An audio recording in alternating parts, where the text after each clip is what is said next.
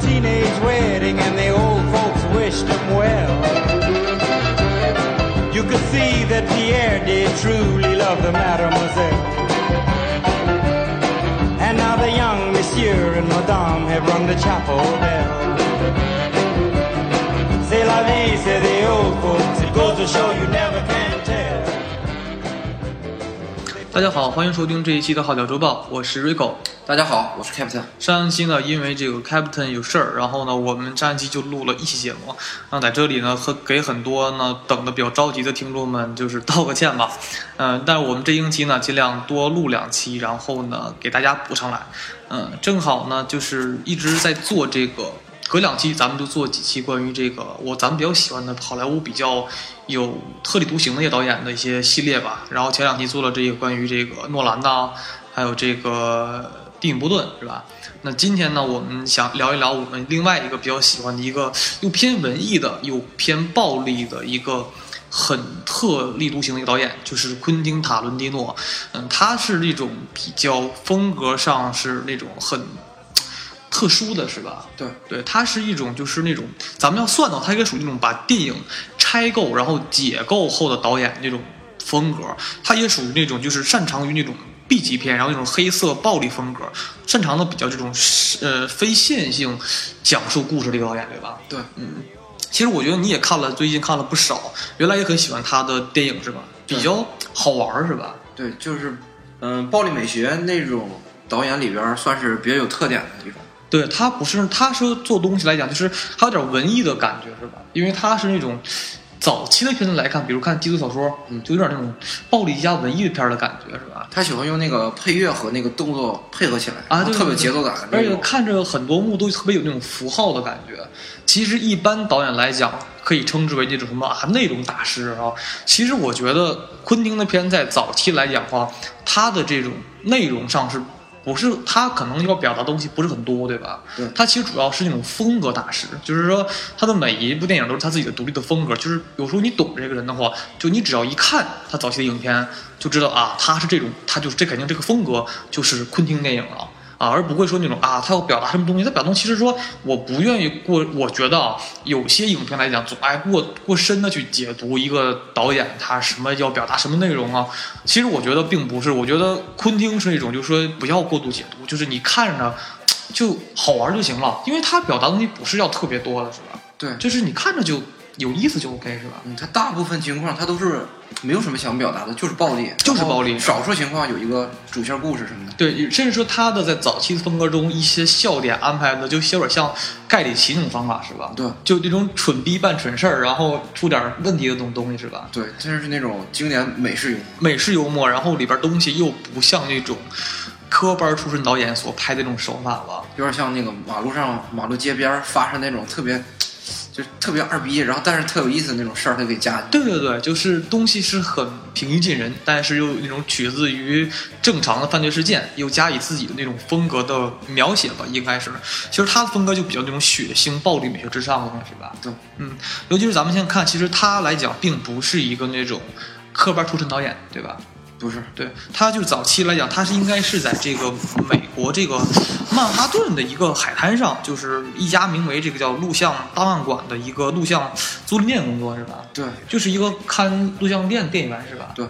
他在那哈儿都干了三十岁了。对对对，然后后来他是好像是因为应该听说是看到了这个《Star Wars》星战上来讲之后，可能受到影响，然后说想去做一个电影。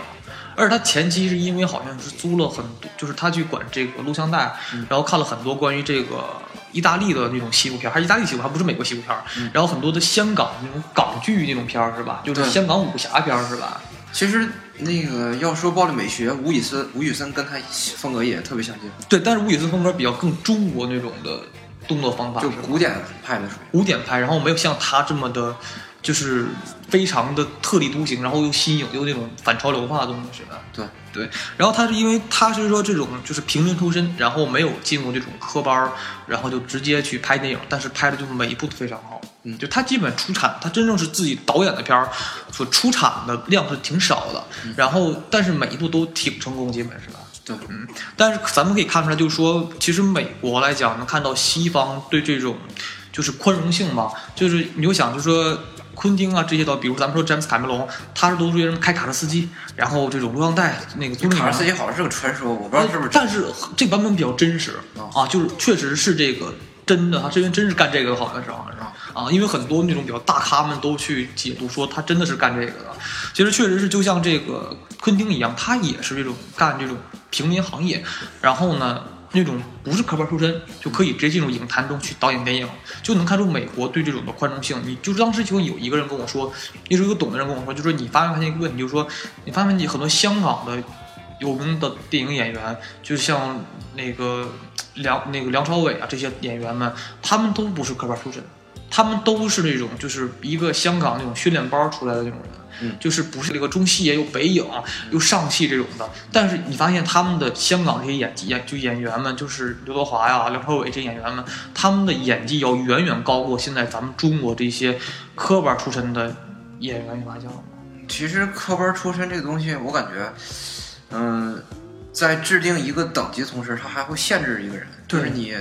真正融入的那个圈子里边，你真就被那个框架给限制住了。对对对。而且就是说，演技上真的没有法跟香港这些演员去比较。我感觉中国演员严严重不足的问题就是面部表情，演戏就面瘫。对，就十个人九个的，最少得有九个是面瘫。而且感觉就是他们演技算演的好的，就现在我只指的是这些这种新生代，就是这种呃，就是八零后这种演员，就就是咱们现在天天看电影院播的这些中国的。这种演员吧，说是主力军，但是这种其实原他们的演技来讲，远不如像这个老一辈儿那些李保田儿那些老一辈演员演的那么好。演那个就是《智取威虎山》，张涵予，对张涵予，他那波人就已经。演技就非常就非常厉害了，他而且张涵予原来是那种干幕后干配音的，你知道吗？啊，他就是干配音和幕后制作的，他不是那种专门演员。后来是拍《集结号》，就是就逐渐才火的嘛。嗯啊，他原来是干幕后，就他那一辈儿开始再往前面一代推的话，演技都特别好。嗯，就是你可以跟香港那些人比的，完全就没有问题，甚至胜过香港那些演员。但是就在他们之后这一代八零后、八零年代为后的主演员，就是演技好的就特别少，就是你看演技好的，也就是突破不了框架，就是永远是。那个水平而已，就是，嗯，对，这个其实是我觉得，能看到就这个美国的这些，他们的这个门槛是有，真的是很宽容，就是只要你有才华，无论你是否高出身，我都不会去用异样的眼光去去看你，或者是去框架。他说你不是这种毕业的，你就不能来，他就不，他就会保留整个市场这种就是那种人才资源的活跃性，以宽容性，门槛放的越低，然后。会让更多好的人、有才能的人，而不是非要通过这种科班出身才能进入到这个影坛中来的人。其实中国拍戏跟美国拍戏区别就是，中国拍戏在拍关系，对，得看关系。美国拍戏才是那叫拍戏。对，还得先看关系，再看文凭，对，那都得。还得还得有钱，你没钱，你这人都凑不齐。对，现在就是一整堆小鲜肉上来，就是就是更乱。而且上电影一上就得上那个中国那种。就是联盟影院那种院线，然后就就老烧钱了，不是那种，就是跟美国那种套路一样，就是有艺术院线，对对对，那个你小成本小制作，完了又有人挺你，也有人让你能混口饭吃啥的，然后慢慢再发展，就就就是这种人，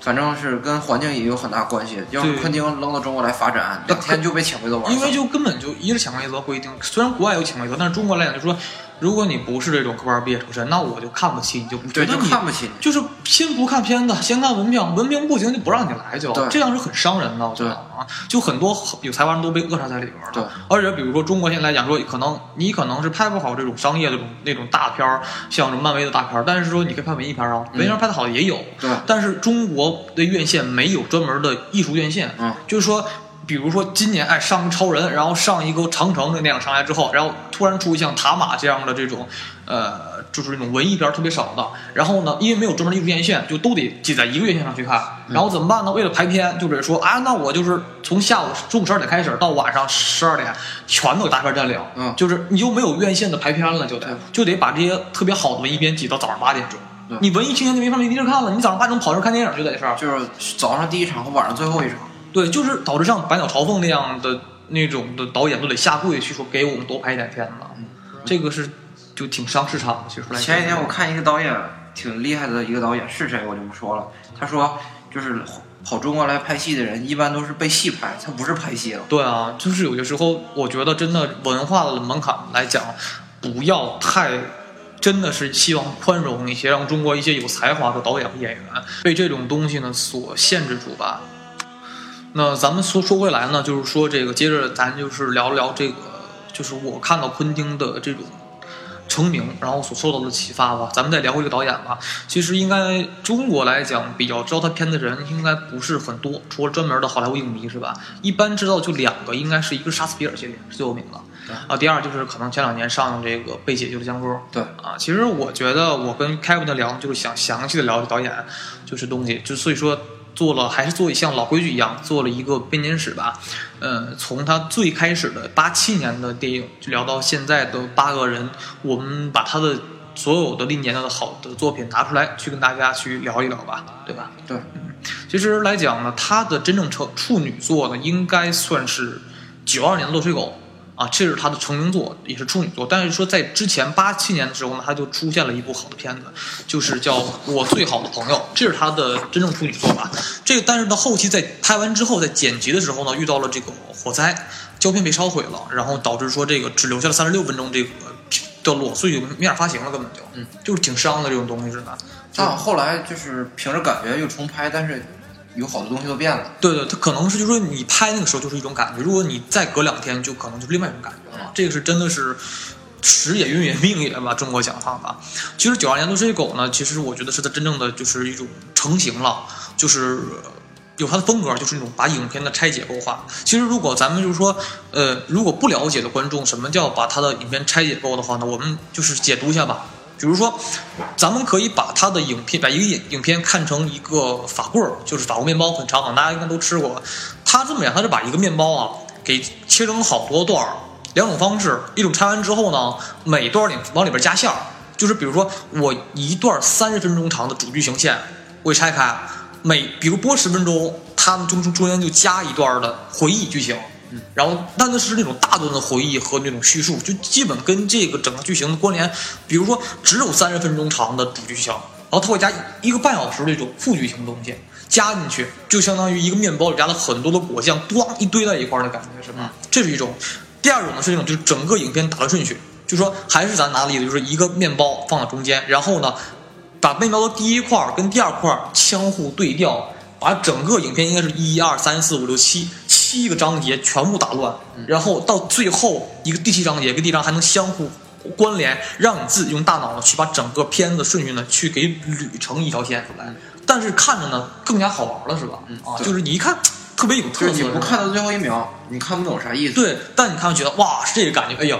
好玩啊！对这是他真正感觉，说所以他的东西是一种。就说，哎，他拍电影嘛比较复古，就说他里边总爱分幕拍，是吧？在早些呢，就是比如说总是拍电影，咔，第一幕他会写第一幕几个字儿，然后呱呱呱演一段戏，然后在第二幕再演出段戏，是吧？就感觉非常复古。所以说，他真的来讲不算是一个内容大师，他真的是一个非常有特点的一个符号大师，一个风格大师，这是他的一个特色之处。所以我们就先跟告诉大家风格之后呢，再去跟大家讲讲他的这些就是。作品吧，就是讲《落水狗》。《落水狗》其实来讲，我觉得这 Captain，你感觉怎么样？嗯，就是和他后期比，没有看那么过瘾。对对对，这真我也这样，就是说《落水狗》来讲，就是说在当时九二年看，绝对是一部好片子。但是说现在来看呢，就就不是感觉特别好，因为它毕竟是一个风格大师。就是说，有我看过一个影评写东西挺毒辣的，但是挺伤，写的是就是说这个呃。不一定好作品就一定经得起时间的考验吧。对《落水狗》来讲，现在看只能我给个七点五分左右，我绝对给不了像八分那种高分，感觉就不这个没这个分儿这个东西，这个分儿这个东西跟时间有关系。就当时啊，当时干能给九分了呢，是吧？现在咱是喂狗叼了，可能是对吧？他就完全就是讲的一个，就是就是几个，就是那种类似于黑手党家族那种人去他们抢一个。抢一个那种金店，然后他妈回来中间被警察伏击，然后回来呢发就开始找自己那窝里边有这个警察的卧底，就这么很简单一件事是吧？如果你把整个的这种主剧情，只拍主剧情都拍过三十分钟，嗯，就是一句话就就很简单概括。嗯他们加了很多那种就是啊回忆，然后每个人的一些事儿、那些内心感受这种东西，所以感觉看着还挺有意思，是吧？对啊，而且里边那个就是呃，就是应该叫这个呃，这个蒂姆·罗斯一直是这个在里边躺着流血，就是流了一整个影片是吗？啊然后一直就最后好像也没死是吧？嗯啊，最后是他那个保护他那个哥们儿死了是吗？对，那白先生那个叫什么？对对，而且就是能看到整个影片，它就是在这里边看算是一个试水作，就是说在一个整个的影片中拆开放到了很中间一个主题中拆开放了很多的副剧进去，回忆进去，还是有一些意思。其实大家如果看看也还不错，我感觉吧。而尤其这里边呢，就是说它有很多好玩的地方，比如说你看里边这个蒂姆·摩斯就是那个卧底先生，他去这个餐厅跟人接头的时候，你感觉像不像那个地狱小说里边那个片头？有点像。是吧？就整个那个餐厅也一样，他穿的也那也那个样是吧？对，然后他那个跟他最后那个黑人哥们儿戴了一个红军的帽子，你发现了吗？那个给我就吓一跳，我说怎么在这种片儿里出现这种打扮？我觉得太少见了。其实他那个风格一开始刚还没确定的时候，他就是加了好多国外的东西。对他总爱把一个影片中加入很多元素，就比如说我们看到他里边儿，就如果长期看影片，你发现它现在影片中加入了很多的，呃，香港港剧那种邵氏出那种老剧的那种那种老的武侠片的感觉。对，还加入了很多意大利的西部片风格，然后还有当代美国的风格。他这种大熔炉就是很多种，他就导演是比如他不是科班出身嘛，风格比较杂乱性，然后把一个他的想法那种风格就全放到一个影片中了，是吧？就像一个锅做菜一样，我想放什么就放什么，都什么放里边，但是味道可能还不坏。其实美国电影在借鉴中国电影的有有的时候，它是在借，其实说白了，它是在借鉴上海跟香港。对，少部分的时间，它会借鉴北京，但是除了这三个地方以外，还能借鉴的，这就特别让人感觉能看到这么多东西。它的电电影里边，对，他的风格比较，在那个年代只只有是香港那种港剧，但是上海上海根本就放不进去，估计。北京、上海跟香港那时候全都不是和红军，嗯、文化就是特别大的。就是、对，但我没想到他只会放了一个红军的帽子进去，我觉得，对他哇这打扮哪见过呀？那是好莱坞那时候九二年呢，多应该当时看了那个中国大陆拍的一些类似红军的那种纪录片吧。他可能会看过，我感觉。他对那个来电了，就把它加去了。对，因为他当时天天管住录像带，看了很多各国的片子，然后他做东西就比较杂，就不像纯美国片儿，很不像美国片儿的感觉。对，嗯、而且能看出他整个的从那种看出，追狗的就是整个色调来讲，就非常暖色系？嗯，就感觉永远是阳光，挺暖的感觉。它的风格来讲，就是就我们相当于看从当时九二年的追狗到现在的八个人，它的整体风格都是偏暖色调，而绝非冷酷冷酷色调那种感觉，不像诺兰那种风格那么的发冷，是吧？灰色调的感觉，对吧？嗯，其实《落追狗》来讲，讲的东西可不是很多啊，它就完全就是一个，就是我讲这种故事非常简单，故事，但是就看着比较好玩一点吧。啊，其实其实真正想说呢，就是应该他在九四年真正的成名作就是低俗小说吧，这是他真正让他真正火起来的一部电影，就甚至可以说，低俗小说出现呢，就是这部影片它可以奠定了他整个就是昆汀直接从一个导演变为一个大师级导演的一部影片，奠定了他整个在影史上的地位。而这部影这部这部影片呢，在整个影史中来讲，都是一个极具，呃，就是高等级、高地位，甚至是一个标杆性的出现的一个影片，所以说是影是电影生涯中最重要的一部影片吧。而且获奖当时也获得了这个当年奥斯卡最佳原创剧本奖，是吧？其实这个，其实这个电影不光是就是让昆汀火了起来，还让那个主演火起来。啊，乌玛瑟曼是吗？呃，就是演杀死比尔那个。不是，我说的是另一个，另一个约翰特兰瓦尔塔啊跟那个凯奇演变脸的那个。啊，对，他是那种武真，那真挺帅的，我觉得。他就是那种标准的美国美国帅哥脸，就相当于中国上个世纪喜欢那个，嗯、那个新闻联播国字脸吴京那种的。主要主要我就喜欢他那个范儿特正，他就是他那个下巴是那种标准的美国人下巴，往前往撅的。往里还得凹一点，像小本下巴呃，是吧？对，就是有有有那种突出和收回去的那种明显的感觉。对他，但是他那个脸有点长倒了。后来看他越早那个脸就是像三角脸，你知？啊，对，正三角越来越丑，但那时候感觉他范儿特别正，就是那种吸完东西之后，就那个那个迷乱的劲儿，感觉特别的正。然后尤其里边跟乌玛斯曼啊跳舞那整那个片儿的整个感觉太正了，那一段的太经典了，是吧？对，嗯，这是一个他们每一段儿都有极强的符号性的感觉出现，而且这部影片呢，他用的最早的导演就是出现很多新的。就就是应该算是后期真正成为大腕儿的影星，就是比如说蒂姆·罗斯，还是在《九只狗》里边那个主角。然后呢，这个塞缪尔·杰克逊，就是很多人如果不了解塞缪尔·杰克逊，应该就大家都，但是大家都应该都看过这个《神盾局》或者是这个这个《复仇者联盟》里边演那个福瑞独眼侠这个局长那一哥们儿，就是叫就是塞缪尔塞缪尔·杰克逊。他早期大量参加过拍摄过这个昆汀的电影。呃，就甚至到后期这个八个人，一五年的八个人的时候，他都参加参演参演了当主角是吧？对，那个老管家，老管那是那是江哥啊，八个人里边是那谁，啊啊啊就是那个蛋被崩了那个，啊对吧？啊那个最后最后俩人死那个躺床那个躺床那个，对对对，这是一个，就是还有出现这个五马瑟曼，就是直接当这影片陪，就当时应该捧起了很多的后期的这种实力派演员，应该是吧？嗯，而且整个的感觉来讲，就是他的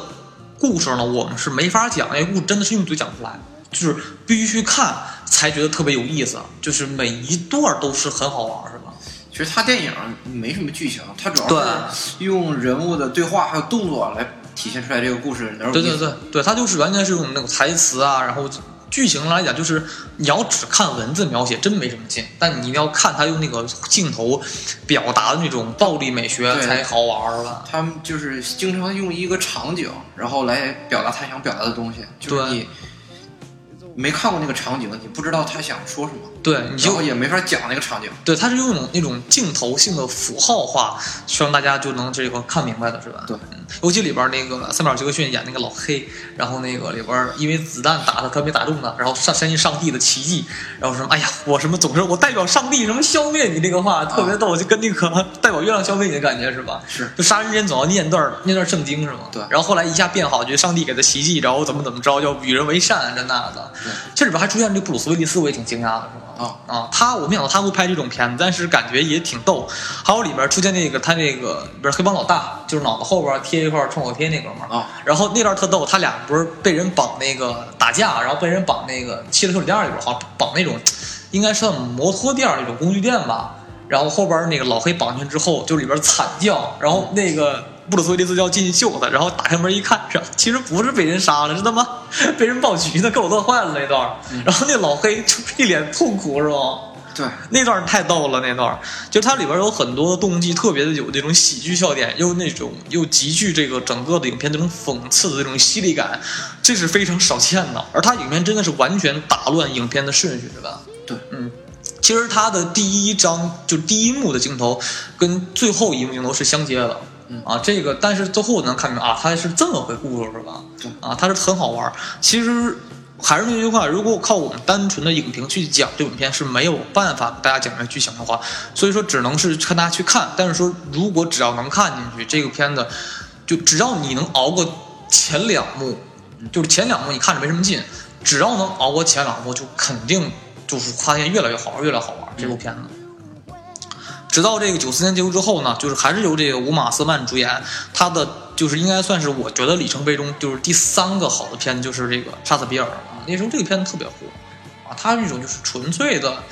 这种暴力美学片子啊。其实那个时候我不知道那个各位所在地区有没有那个点播网络点播台这个东西，嗯反正那个时候电视上有一个网络点播台，然后没事儿就有人去点，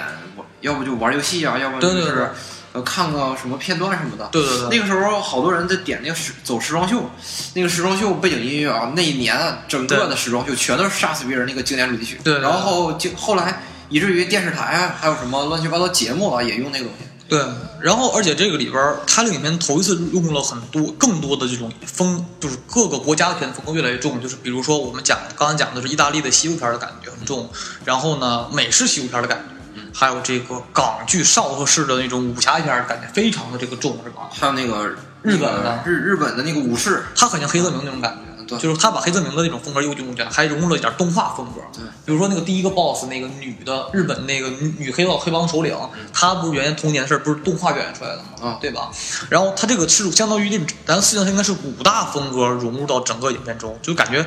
特别的这种，哎呀，很很多的感觉是吧？就很厉害，感觉突破了平常的那种那叫那叫什么，应该叫框架，就对对对美式影片那种基调框架破破，就是先入为主。的那种感觉，就是这个电影不可能出现这种风格，然后对对对出来那种风格。全都是由于现在第一片镜头特别重，就是日本风情特别重了。对啊，他去杀那个日本的那个老首领，然后就是全都是日本的武士道，还有日本的那种学生妹拿那种拿那种流星锤啊对然后就在里边大开杀戒，全是断手断脚。啊，他那个啊打起来的那个地方，经典的那种日本和式小屋，对日本那种酒店，然后打完之后，最后决战是在日本酒店后面那种，就那种日本的日式庭，还下雨天，就贼浪漫，特别浪漫的那种天是吧？然后在里边对决，感觉特别有那种日本的诗意性。而且那个主角他去那个日本去找那个大师去做那把刀，就特别而且他用日本的武士刀，就是有很重的这种风格，而且里边那个女主角穿那身衣服很像李小龙，你发现了？啊，对他那身应该是致敬，我觉得。黄白相间的那个运动服，哦，他那个特别的像李小龙对，李小龙平常就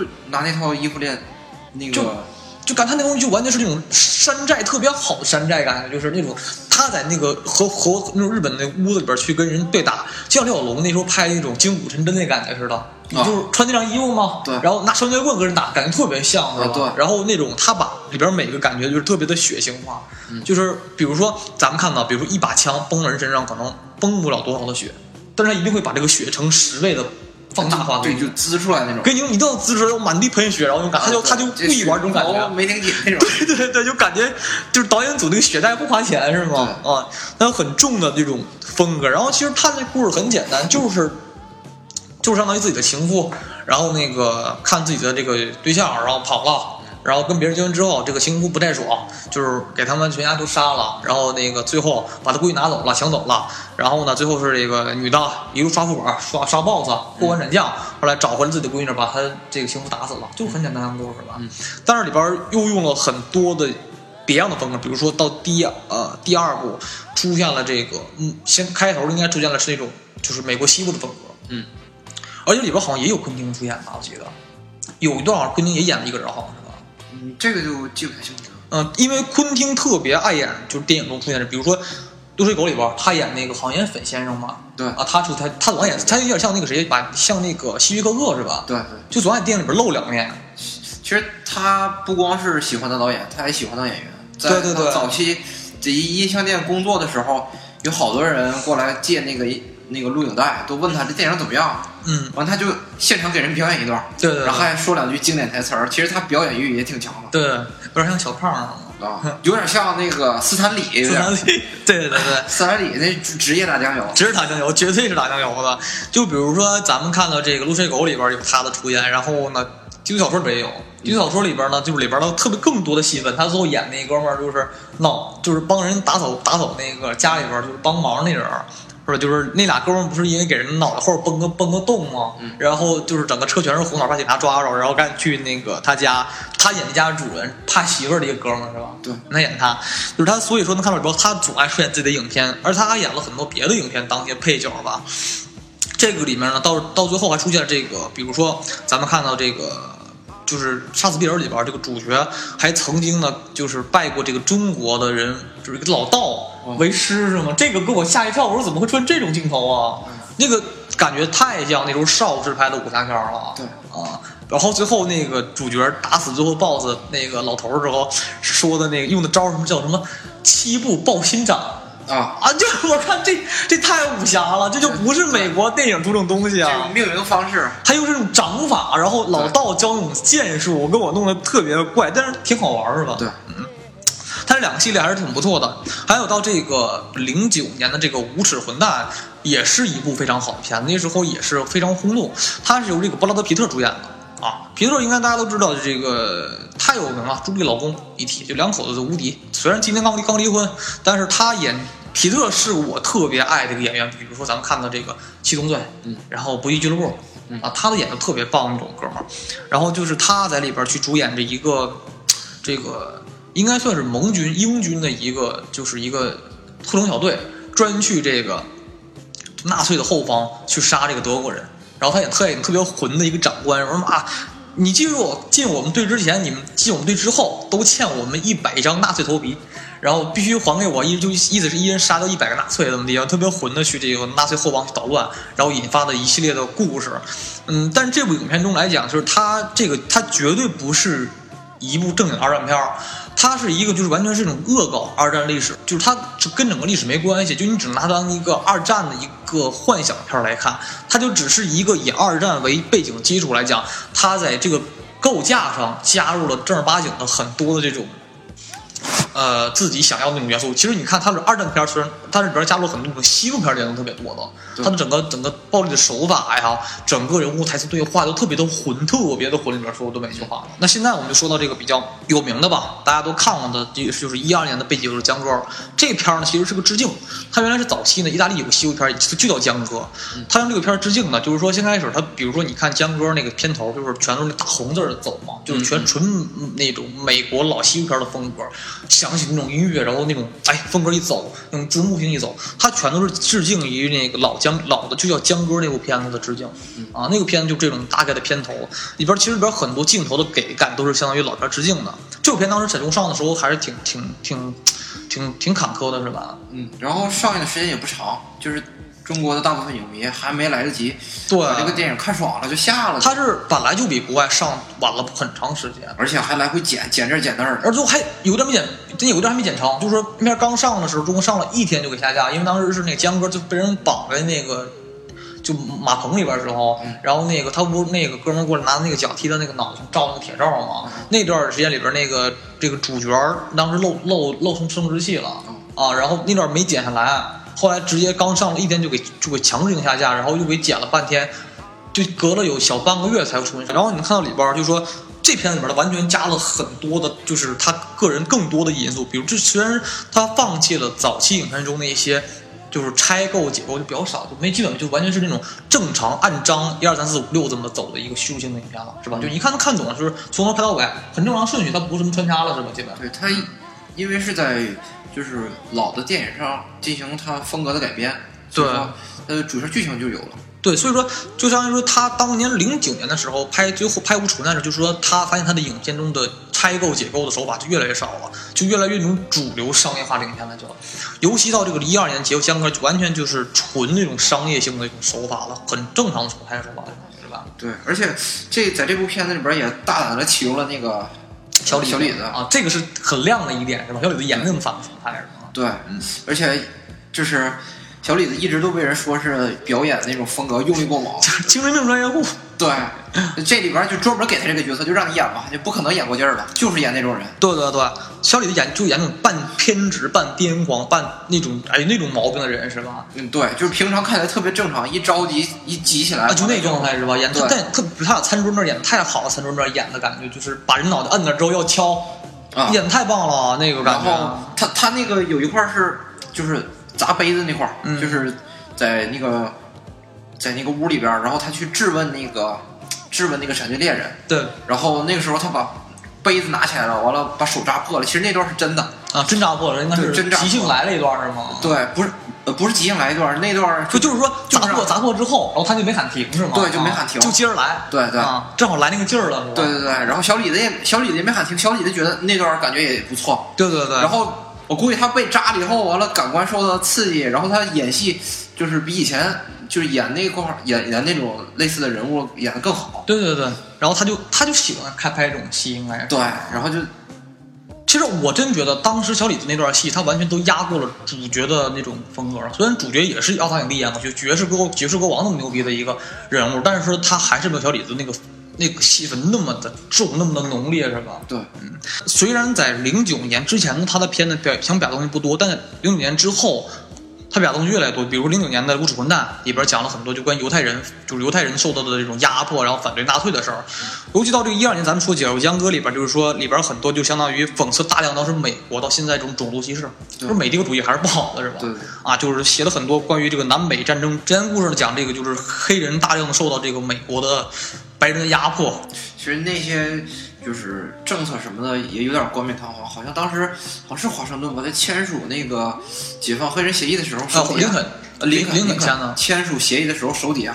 就是他签协议签那一瞬间和签协议之后，他手底下还是有黑奴的，是有的。但肯他肯定有些东西是他当时解放黑奴，就是完全是为了就是给这个战斗部队补充兵员，就咱就直接来着就补充兵员，就往后获获得更更多选票，就这种事儿。当当虽然他也为付出很大努力吧，为了黑人，虽然也是好事，但是在那个之前，这里面是表达了很多当时是其实没有多少影片真正表达敢表达这种美国当时对黑人的压迫吧。其实我觉得只有两个影片能表达，就能把这个就是黑人被压迫的东西演的这么真的，只有两部影片，一个就是《为奴十二年》，还有就是《被被解救的江歌》，是吧？嗯。我感觉《被解救江歌》里边那个黑人特别的惨，就是他相当于给这个美国种族主义一个相当大的一个讽刺和打击吧。而这部影片同时获得了当年的这个奥斯卡最佳原创剧本奖。其实感觉昆汀这么多好片儿，就是都没获得一个好的这种靠谱奖，全是剧本奖，是吗？但是全是昆汀自己，都是昆汀自己编剧本，是吧？其实好莱坞有好多人，就是一辈子都没有拿到他应该拿的那些奖。对。但是好好在是昆汀是喜欢说自己编自己导，然后自己监制这种事儿，他都一个人高干了很多的活儿，是吧？对他拿这个事儿当一个乐趣，不是拿它当个活儿，然后感觉挺烦的那种。然后他就想参与到这个电影制作的每个环节当中。对，而且就正经来说，现在评价来讲，就是《背景就是江哥》这部片子呢，其实可以说是他的就是影史生涯中。第二个成功的片子，因为昆汀说他只要拍完十部成功电影呢，就算就退休。但是来讲，就是他之前拍的几部片子呢，最成功的只有《低俗小说》和这部《江歌》。《江歌》确实无论在整个影片的张力上来讲，还是它的风格的融入，以及是它的剧本的安排，甚至是每一个选角的加入、台词脚本的控制力，整个的。镜头掌控性都是极佳的片子，就是具备了可看性，然后又一定的有深度性，又有那种极强的娱乐性，这是少见的。对，而且里边还有一个特别经典的那种能拿来做预告片的那种镜头。对对对，就是最后他喊他那个地江哥，地江哥，地不发音，地不发音傻逼。就是说咱们看到里边整个那个的风格吧，就是呃可看性特别高，是吧？它就不像原来你看剧小说那种片儿，哎呀，太有点文艺性。是吧？这个片就是完全就是这种血浆暴力，然后加入了很靠谱的剧情，而且里边每一个演员都是特别好的演员。比如说那个导师特都特演特有名，就是那个黑人主角江哥的导师，那个德国人特别有名。还有这个三秒杰克逊当老管家，然后这个小李子啊，还有这个主角是演这个灵魂歌王出这是获得影帝的这个人，就是他演那个蜘蛛侠的电工人。就里边基本每一个角色都没有弱角，全都是好角，这是非常难得的吧。所以说这部影片应该是被评为整个的昆汀影史中第二第二成功的电影，应该是。好，就接下来我们看到这个这个一五年的《八恶人》，就这八个人来讲，当时这片也比较的坎坷吧，评分还可以，八分。我看时光评分，但是这片当上映之前呢，就是在美北美上映之前呢，这个片子就泄露了，嗯，导致票房就特别差，嗯啊。但是来讲，就片子来讲，就你感觉怎么样？其实我感觉要比江哥还稍微有意思一点，就是江哥的有意思是，就是他从头到尾，然后关于他的那个，呃，选角问题上，然后我是站在江哥这边，因为我比较喜欢小李子。他这个里边发现，在整个的江哥中，荒原基本没有，嗯，就是雪地，然后那种高山，然后那种草原，就没有西部的典型的荒野，是吧？正统的那种纯西部片，像《黄金三镖客》那个三部曲，全都是戈壁感的那种。不是，它节奏特别慢，就那看那会特别着急。就你要不是那种那种风格的粉丝，你看着哎急着，就怎么还没演？那个老片都特爱起范儿，你知道吗？说话之间先来点眼神，来点动作那种感觉，是吗？不是传统的，就是经典西部片儿，它就是这个节奏，就是放慢节奏，然后慢慢讲。对，然后江哥就是呃取其精华，去其糟粕。对。就是要把那个风格融融入进来，然后大家就在里边干，把就是就就是打，而且里边有很多事儿，就是说他就放弃了那些戈壁的镜头，全都是这种特别看着绿色的镜头，感觉那个西部不像西部，像 像个绿洲的感觉，是吧？但是他所以他你看里边整个的风格来讲，就是他完全有别于传统西部片，嗯啊。还有就是说咱们看到八个人里边，其实八个人里边有人评价就是说，我也感觉就是里边就是。说昆汀是有那种大张大开大合，就是整个就是天就是总换镜头总换地点的拍摄方法，而八个人完全就是一个就两个镜头，一个是小屋外，嗯，一个是小屋里，嗯，然后一个小屋里拍了一个来小时长，我感觉太太沉长，感觉整个吧。其实他是我感觉在明显的就是转换自己的那个就是拍摄戏路，他想尝试一下。用这种类似话剧的拍摄手法，就是在一个屋里，就是少少场景，对，少场景，然后小场景，然后人物角色比较固定，然后让每个角色的特点都突出出来，然后再让他们产生对话和动作，就感觉特别有意思，就是没有那种无关紧要的闲杂人员在那混日子。对对对。但是它很像《落水狗》的感觉。它这部是稍微有点铺垫过长。对，铺垫太长了，而且最后决战又太小，就是在屋里咣咣一人来一枪。我感我感觉他是觉得，嗯，这次请他的角儿就是全都是实力派，对然后他想用长时间的铺垫，然后用那种微小的身体语言和那个面部表情动作，然后来就是体现这个人物的性格，然后用了过多的时间，对就是他对这些演员的演技比较自信，所以说他在做这种事儿。对对，就是这是，但是也不是那么好的，因为可能是剧本的每一个台词来讲，还是张力是不够那么的撑起整个影片的质量的吧。嗯嗯还是有一些的差距。这边现在评为八分，我感觉也还可以吧。我我不知道这个电影是就是是不是，嗯、在模仿那些早期的电影，反正我看早期那些卓别林电影都是这种风格。他会有一个因为江哥的片儿很有很重的复古的那种情怀，你感觉到吗？啊，这确实是有的，而且就是像咱们看到里边，他又重新让那个蒂姆·罗斯回归，他是一直来讲是一直是爱就跟着昆汀玩的一个演员，嗯他也很有名。比如说，呃，如果大家不知道他是谁的话呢，可以就是应该很多人去看过这个他演的这个呃《时光三部曲》中最后一部就是《海上钢琴师》，他演那个主角幽灵灵。就是他，那就是蒂姆·罗斯，而且他也曾经出演了这个《无敌豪客》里边的反派。嗯啊，就是他这个人总爱跟昆汀那俩人去玩电影，他也在回归，我看着也挺激动的啊。但是影片来讲，可能是要比江哥要差一点，但也不失为一部这个好的西部片儿，因为他也是那种，当昆汀一下就拍完江哥成功火了之后，就是又在想拍西部片儿，但是我对八个人的期望实在太高了，因为这名我就挺觉得很肯定是好片儿，但拍没想拍成一个我爱我家的这种。这个电影前一个半小时来铺垫出来最后半个小时的风格，他才会这么做的。对只不过那如果对普通看观众来讲，没人看啊普通普通观众特别不友好，对因为前一个半小时你不知道他想干嘛。对对对，你就后一个半小时，就最后就是靠推理啊，看这个屋里每一个人是什么抱什么心思啊，嗯想干嘛，怎么推理。但是那又不是柯南啊，他完全搞成了一个密室杀密室杀人的感觉是吗？有点儿啊，真有点这种感觉。但是每个人又是西部大大糙汉那个劲儿啊，但是里边加入了很多对种族歧视的问题，还有当时对美国南北战争之后的一些事儿的讽刺。但是如果作为纯美国人来讲，看着很还是有点意思。嗯中国观众可能不太了解美国那种历史了，可能我看都不是特别了解每一段大概的梗是什么概念。这东西有需要一定的那种了解它的那个那时代的东西吧。就是来讲，就是说，呃，昆汀其实能火啊，其实还不得不提到另外一个人，就是这个 Mar Max 的影公司的这个创始人，就是哈维·韦恩斯坦，一听就是一个犹太人，他是个非常牛逼的这个这个好莱坞大佬，就专门的一个，就是他手里边经了很多牛逼的这种。片子就是很多这种牛逼的这种导导演呐、演员呐，然后甚至是影片呢，都是靠他捧火的。就是说，当时是因为这个拍《丢丢小说》的时候，当然这个片子来讲，就是那整个的那昆汀跟很多人说这片啊什么剧情跟人讲，但这片儿你你也知道，这片儿你讲根本大家谁也听不懂，就没法拿对讲。最后他只有这个哈维就是帮着他去投拍这个片子了，结果这片一下爆红。而当时就是哈维这人为什么不得不提呢？因为他擅长于把一个烂片剪成一个好片。就是有时候你能看到整个好莱坞来讲，就是说导演不是很重要，你拍完片儿之后是剪辑师给你剪这个片儿，剪辑是很重要的。嗯，但是说就因为他爱剪片儿，导致说当时是。他当时那个宫崎骏的《幽灵公主》，就是在这个美国上映的时候，就是他帮着发行的，你知道吗？发行的途中呢，当时那个宫崎骏知道说他妈哈维就爱剪片儿，就是他宫崎骏说我就他就烦谁碰我作品，绝对不能碰，就是上来那个劲儿了，你知道吗？然后当时就给那个哈维送了一把武士刀，就那意思说游戏过去了，说你要你要敢剪我片子啊，你等着，我都已经玩命了。所以当时哈维当时只对他的《幽灵公主》是一刀没剪，基本是吧？但是也很成功了。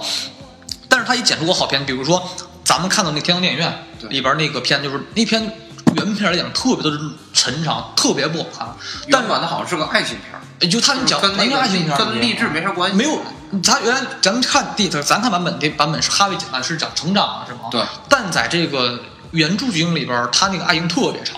就是就是他那个原版剧情没法看，根本就我。记得好像原版的里边有一段是在车里边，两个哎对人主角戏半个小时就就那女的原来是特漂亮那个她啊初恋嘛，然后当成大胖子之后，俩人在在进车里边聊天，一直一刷剧一直刷刷了半个小时就，就他就导演的想法是我要拍有爱情，但在咱们看的版本最好看的就是哈维剪版本中火这个版本中，他这个爱情只有一篇的故事，嗯，就其实别的都是成长的经经成长经历是吧？嗯，其实哈维剪出了很多的好片，甚至当时是他也捧红了，就是小辣椒，甚至到这个我们来讲，就说当时是他跟中国还有一个渊源，就当时是这个就是《卧虎藏龙》是哈维帮着发的，但虽然《卧虎藏龙》是那个不是那个中国的公司帮不是公司做的，所以跟中没关系，但是《英雄》是他帮着做的。当时《英雄》在中在是在美国上映的时候，当上映上映初期是上的不好的，后来是通过这个哈维想招说那个这样那个找昆汀，说昆汀你不喜欢中国公路片吗？你你不爱这口吗？你这样子张艺谋没人没有人认识，肯定不能不能发的好。